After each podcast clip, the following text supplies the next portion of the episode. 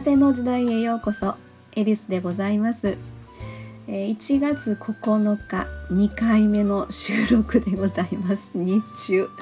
はい。外はめちゃ寒いですけどお昼間青空が広がっています。ちょっとねあのグダグダボソボソ収録が2回続きましたので、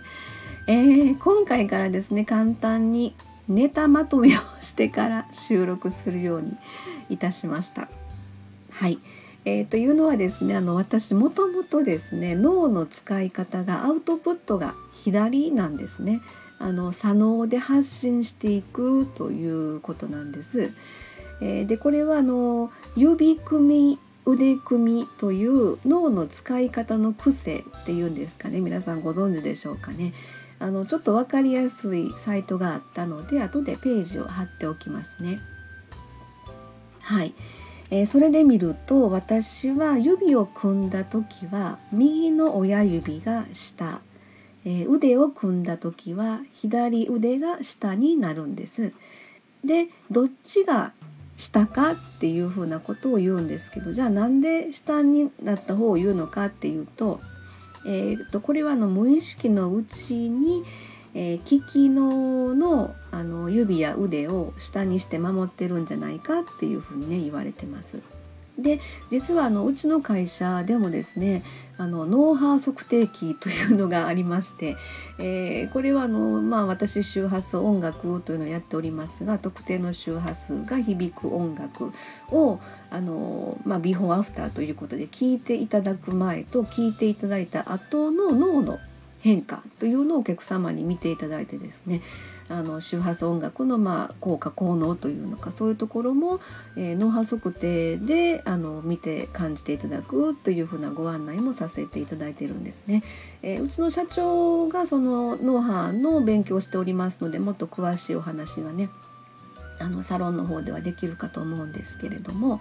で、えー、私の場合なんです。私の場合は指が右下です。え腕が左が下なんです。そしてその指組みはインプットですね。情報とかのインプット、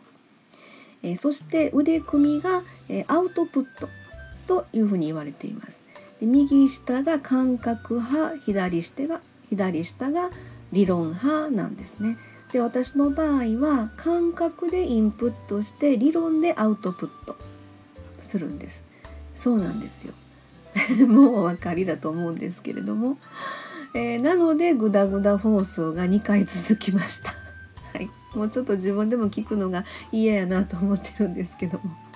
はい、でもあのコメントいいてました、えー、ありがとうございます。なんか嬉しいなと思いながらですね。じゃあちょっと頑張ってこれ収録しようというふうな感じでね、はい、えー、思っております。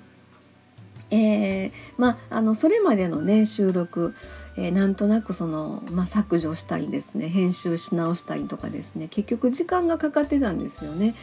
えー、そんなことに気づきました。まあこれはですねあのアウトプットが左脳なのであのどうしても自分でも仕方ないなというふうに思っています。自分の仕事の仕方もそうなんですけどね。えそもそもその自分が納得しないと完成ができないっていうところがあったりしますので、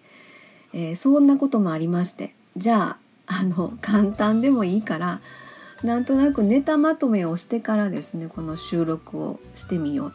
という結論に至りましたということなんです。えー、今日は青空が広がって、まあ、第5チャクラ全開にしてですね思いの発信ということで、まあ、少々、まあ、ネタをまとめながらですね、えー、付け足しで自分の思いとかもあのお話しできればいいかなというふうな感じで、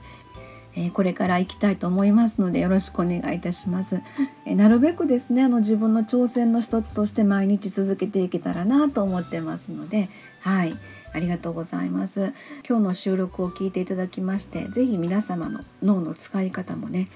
チェックしてみたらどうかなと思います。はい、えー、最後までお付き合いいただきましてありがとうございました。えー、風の時代目に見えない真実エリスでした。ありがとうございました。